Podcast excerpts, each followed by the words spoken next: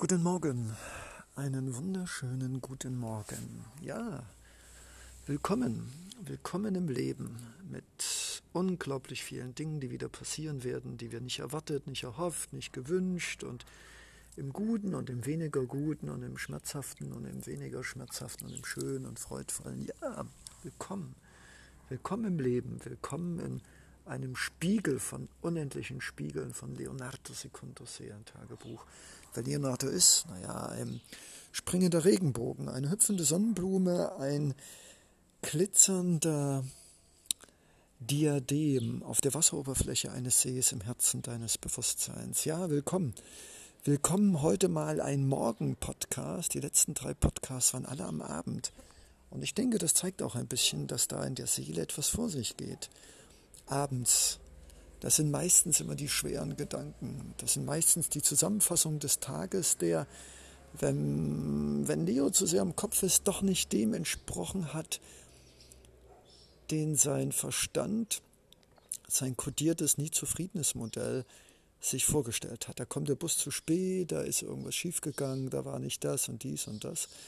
Und äh, es fällt mir schwer, liebes mitlausche Wesen, auch ein Leo, ein Löwenherz, ist doch irgendwo auch neben seiner Göttlichkeit, die in uns allen wohnt, auch ein Mensch mit seinen Gedanken und zu viel denken und zu viel erwarten und zu viel zurückblicken. Und ja, es ist eine Herausforderung, im Jetzt zu sein, fokussiert, strukturiert, fest daran zu glauben, dass alles ein gutes Ende nehmen wird, egal was passiert. Es ist schwierig, in einer Welt aufgewachsen zu sein, in der, in der alles logisch, effizient, geplant, strukturiert und es muss auch alles, was der Kopf geplant hat, muss auch erfüllt werden. Was für ein Wahnsinn, was für eine Diktatur des Denkens und der Logik. Ja, unsere linke Gehirnhälfte ist der Herrscher dieses Planetens, wir sind getaktet und alles muss richtig und gut und kategorisiert und geboxt und, und planmäßig vonstatten gehen. Wir sind Strategen von Urlaub, von Freundschaften, von Partnerschaften, von Arbeit. Alles wird geplant, getaktet, gezeitet. Gefühle stören, wenn der Plan dadurch nicht erfüllt werden wird. In diesem menschlichen atomaren Wahnsinn zu überleben, zu, zu blühen und zu wachsen, ist fast unmöglich. Und ich bin dankbar, ich bin dankbar, dass ich als Seelentagebuchschreiber dir sagen kann, dass äh, es möglich ist, in diesem Denkwahnsinn, der durchaus nützlich und auch seine Berechtigung hat, aber in diesem übermäßigen, alle Bereiche unseres Lebens, sogar die Verhältnisse zu uns selbst, ich habe keine Zeit. Ich glaube, das ist der Gipfel des Wahnsinns, wenn Menschen sich sagen, ich habe keine Zeit, um zu lachen, ich habe keine Zeit zu meditieren, ich habe keine Zeit zu laufen, ich habe keine Zeit, einen Freund anzurufen, ich habe keine Zeit zu vergeben und ich habe auch keine Zeit, mit mir oder jemand anders zu reden, um einen Konflikt zu lösen.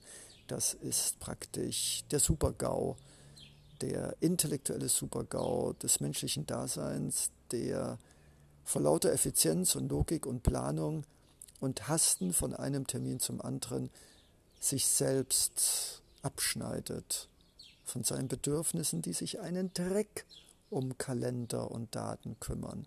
Das Herz und die Füße und die Gefühle und die Hände und der Magen und die Seele und unsere Wünsche kennen keinen Stundenplan, kein Kalender, kein 2023 und kein Oh, wir müssen um elf los. Nein, die Seele braucht morgens Reinheit und Klarheit und Schönheit und Liebe und Zuneigung und ein Glas heißes Wasser, ein Tee, ein kleinen Keks, ein bisschen Porridge oder einfach nur einer Biene zuschauen oder an einer Blüte riechen. Natürlich hat der Verstand seine Berechtigung und er hat viel geschaffen, zu viel, um nicht den Platz, den wir brauchen für unsere Gefühle, für unser Dasein, für unsere irrationale, emotionale, hormonelle und tierische Seite, die nichts Beschämendes ist, die einfach ein Teil von uns ist. Ja, dieser Verstand hat uns eingesperrt in wir sind kultivierte Wesen. Wir haben unsere Hormone im Griff, wir haben unsere Gefühle im Griff, Wir haben unsere tierische Triebe im Griff. Wir haben alles im Griff. Was für ein Quatsch. Wir haben gar nichts im Griff. Die haben uns im Griff.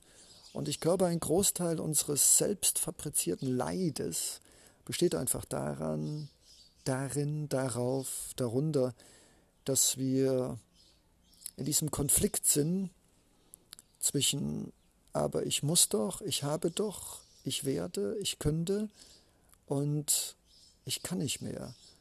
Ich brauche jetzt.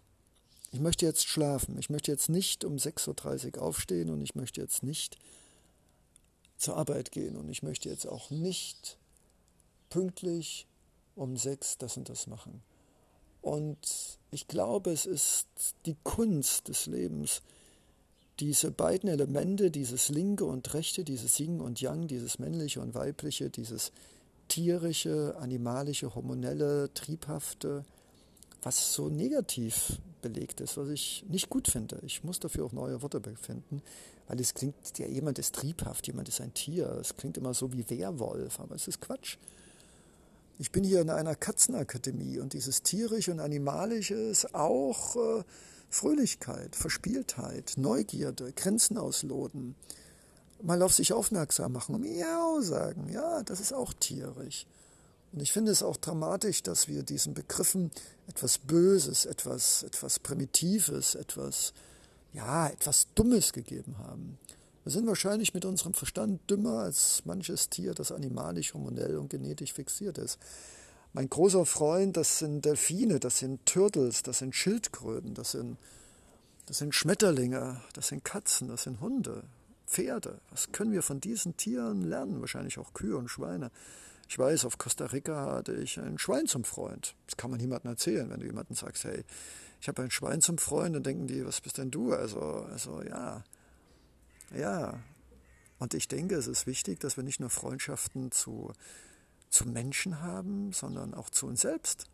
Und wir sind bestimmt mehr als nur ein Mensch. Wir sind Seele, wir sind Energie, wir sind Liebe, wir sind, wir sind Hilflosigkeit, wir sind Pflanzen, wir sind ein Baum, wir sind eine Tomate, wir sind eine Katze. Und auch Liebe zu den Elementen, zu dem Wasser, zu der Luft, zu den Farben, zu den Gerüchen. Und auch Liebe zu dieser Mutter. Sie ist unser Planet, sie ist unsere eigentliche Mutter. Unsere Mütter sind nur Kanäle. Und auch Liebe zu den Sternen. Die Kometen waren die Erzeuger mit dieses Lebens, aus denen wir zum Schluss auch entstanden sind. Also lasst uns befreien aus diesem begrifflichen Gefängnis von Scham und Schuld und Mutter und Vater. Ja, das alles das hat alles irgendwo mal seine Gründe gehabt. Wir dürfen auch Wörter ändern, neu besetzen. Und gerade der Familienbegriff, der genetische, ist äh, meines Erachtens grausam. Denn eine zweite Person darf nicht eine Vaterfigur sein. Eine dritte Person darf uns nicht eine Schwester sein, weil sie nicht von unseren Eltern kommen. Und dieser Planet darf auf keinen Fall eine Mutter und diese Sterne dürfen auf keinen Fall ein Vater sein, weil wir haben ja schon einen genetischen. Was für ein Wahnsinn, der uns einschränkt. Wir sind frei. Und wenn ein Baum für uns ein Vater ist, dann ist es ein Vater. Und wenn ein Vogel für uns eine Mutter ist, dann ist er eine Mutter. Wir dürfen uns selbst und unsere Begrifflichkeiten nicht zu ernst nehmen. Sie sind nützlich und wertvoll und trotzdem sind sie nicht das Ende des Lebens.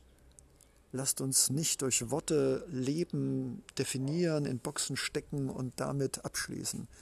Leben ist mystisch, zauberhaft, unbeschreibbar, nur zu führen. Und Worte sind nur ein schöner Abglanz, wenn sie denn schön gesprochen sind und mit Liebe von dem, was Leben eigentlich ist. So, soweit also zur Katzenakademie.